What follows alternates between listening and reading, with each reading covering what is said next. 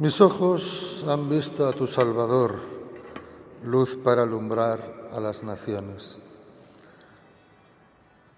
En muchos sitios hoy se quita el Belén. En la Plaza de San Pedro, en el Vaticano, se quita hoy. Porque hoy se cumplen 40 días después de la Navidad y son 40 días en clave de luz en clave de manifestación.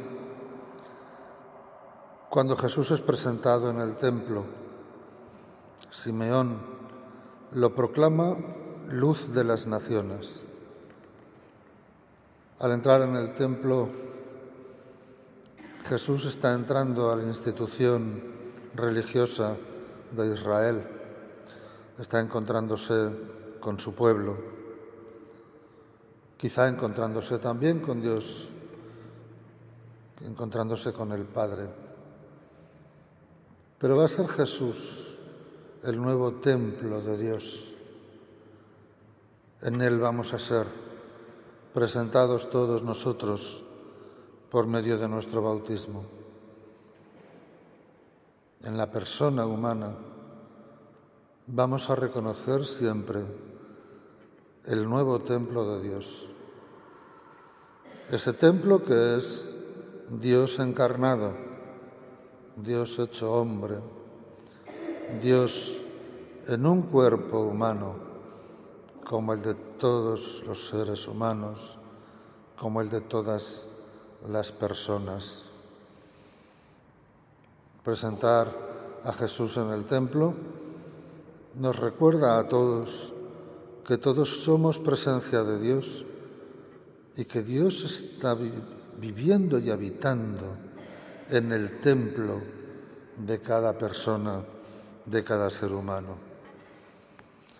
El 2 de febrero, Día de la Candelaria, se celebra la Jornada Mundial de la Vida Religiosa, que este año tiene por lema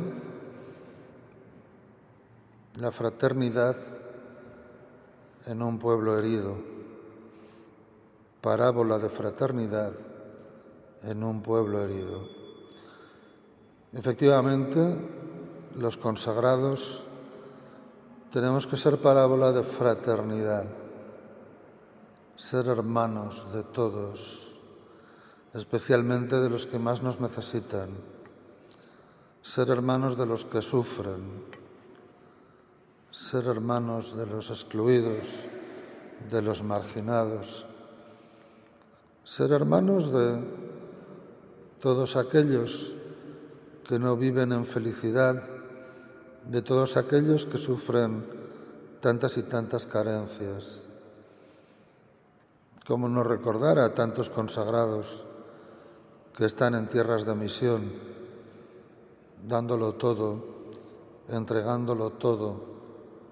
dando su vida a pedacitos un día detrás de otro, dando su vida a pedacitos cada día para que otros vivan mejor, para que otros sean más felices, para que otros descubran la presencia de Dios.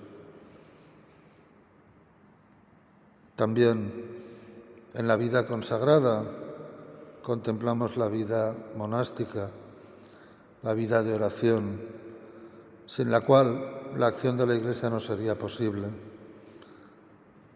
Es el oxígeno, el pulmón de la actividad de toda la Iglesia.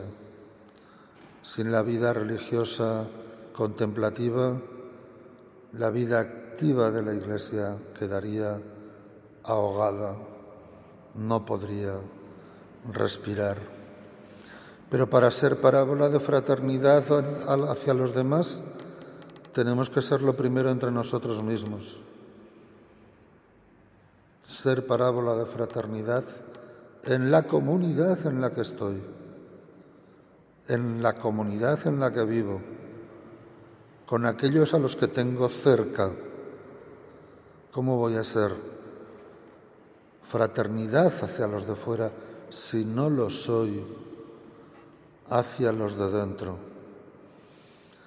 En este día vamos a pedirle a la Virgen de Candelaria que interceda especialmente por la gente que vive la infección de este virus, por la gente que vive condicionada de tantas maneras por la pandemia y que tanto sufrimiento está causando por tantas víctimas mortales, por las familias que se ven afectadas por esta horrible circunstancia global y mundial, para que ella que es salud de los enfermos, refugio de los pecadores y la reina de la paz, interceda por todos para que se supere de la mejor manera posible y cese cuanto antes esta prueba tan tremenda que está viviendo